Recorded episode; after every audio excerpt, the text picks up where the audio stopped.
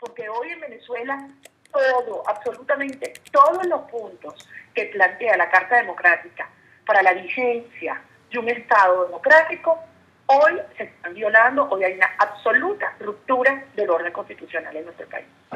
Mira, las coaliciones democráticas son plurales y por supuesto que hay distintos puntos de vista.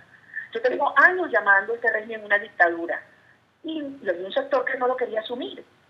Cuando yo advertí hace dos años que venía una crisis humanitaria, algunos pensaron que era una exageración dentro y fuera del país. Ahora, hoy, hoy hay coincidencia en elementos fundamentales. Uno, Maduro se tiene que ir ya. Todos sabemos que el referéndum revocatorio a partir del 2017 es una farsa. Y eso es una cosa que está muy clara, Daniel. Porque a partir del 2017, por la constitución venezolana, Maduro se va, pero se queda el vicepresidente que él nombra hasta el final del periodo. Entonces, ¿qué estamos hablando? Se le resuelve un problema al PSUV, pero se quedan las masas en el poder, por favor. Entonces, uno, hay coincidencia en cuanto a la salida inmediata de Maduro para detener, insisto, la hemorragia de sangre y de, y, y de recursos que se van del país cada día que pasa. Dos, hay coincidencia en que tiene que ser con presión ciudadana, movilización, protesta, en todas sus formas democráticas. Y tres, hay coincidencia en que necesitamos el respaldo y la presión internacional y que tiene que aprobarse la Carta Democrática. Mientras tú y yo estamos hablando, se le está entregando ahora en la mañana al Magro una resolución, un acuerdo de la Asamblea Nacional aprobado por todos los diputados de la Fuerza Democrática en el cual se le ratifica al secretario Almagro que Venezuela solicita a través de su Asamblea Nacional del Parlamento que se invoque la Carta Democrática Interamericana. En esos temas que son lo central de la política hay acuerdo. Mire, Daniel, yo no quiero especular. Eh, yo, yo quiero hablar simplemente sobre lo que hemos vivido. El informe del secretario general de la OEA es demoledor y contundente sobre un proceso sistemático de violación de derechos humanos, de destrucción de la institucionalidad democrática, de creación de un Estado, de un narcoestado y, y, y, de persecución política y de censura a la prensa sin precedentes. Esto no es algo nuevo, esto tiene muchos años. Y es algo que los gobiernos democráticos de América Latina han estado muy al tanto, porque tenemos muchos años muchos venezolanos creando conciencia sobre el riesgo de lo que ocurre, no solo para Venezuela, porque al final son nuestros muertos, pero el riesgo que esto representa para la región, para la región.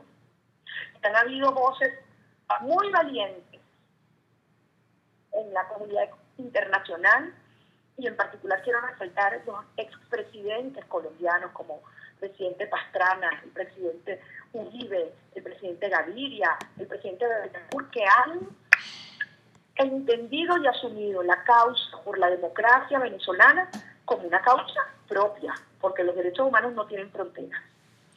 Ahora, desde luego que está percibiendo favorablemente un cambio en el hemisferio, que, que desde luego hace posible que, estemos, que sea inminente la aprobación de la Carta Democrática, lo cual, hace unos meses quizás no era eh, visto como algo concebible o factible.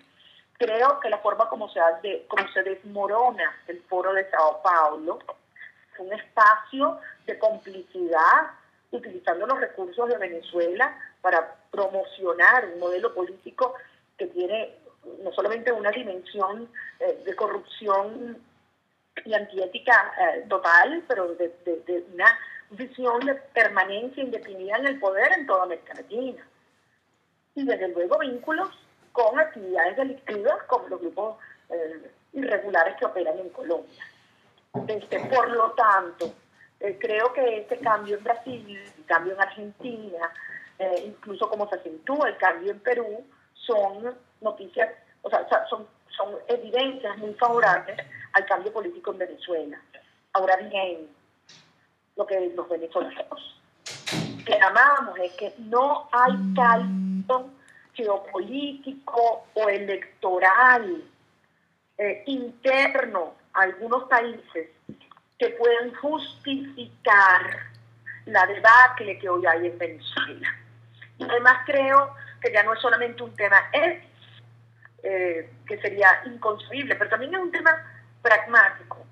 Eh, yo lo he repetido cada vez que iba a Colombia, porque tú tengo dos años y medio con producción de salida del país, pero no es posible, no será posible una paz genuina, sostenible en Colombia, mientras exista en Venezuela una dictadura que ampara las operaciones de, de, la guerrilla, el narcotráfico y el paramilitarismo, y que se ha mezclado eh, con ellos como régimen actual.